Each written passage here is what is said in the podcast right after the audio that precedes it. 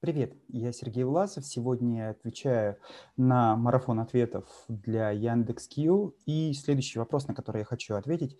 Почему мы откладываем даже дела, приносящие радость?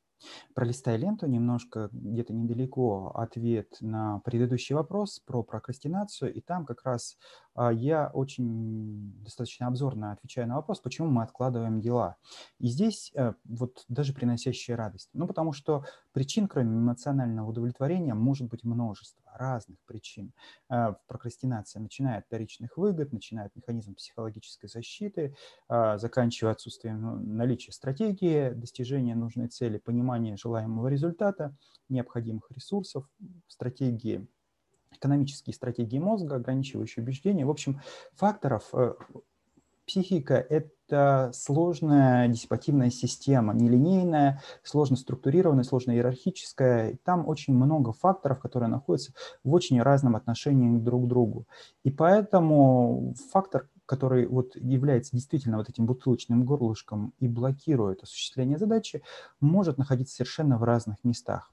Например, это может быть вторичная выгода, когда, да, я не осуществляю это эту задачу, потому что, когда я ее не осуществляю, я привлекаю к себе внимание значимых людей. И это единственный способ, когда я хочу или могу, точнее говоря, получить внимание от э, значимых э, людей, от своего окружения. Во всех остальных случаях они на меня просто внимания не обращают. Это такой способ получения желаемого, бессознательный в основном способ. На уровне сознания ты этого не понимаешь и даже не осознаешь. Только в результате психологического консультирования это всплывает, ты начинаешь это осознавать, понимать и вырабатывать другие стратегии действия. А может быть, э, ты планируешь себе и мечтаешь о каком-то значимом результате, и, в общем-то, ты получаешь от этого радость, но ты сейчас э, не имеешь тех сил, тех ресурсов, э, которые помогут достижению этой цели. И вот из-за того, что организм истощен или не имеет столько энергии, он хочет ее сохранить и поэтому блокирует осуществление даже вот этого а, дела, которое может приносить удовольствие. Ты просто не имеешь силы на это, а может быть имеешь. Соответственно, здесь важно разбираться. Гипотезы могут быть разные, их важно проверять, Поэтому правильнее и эффективнее это обратиться к специалисту, к психологу, к коучу.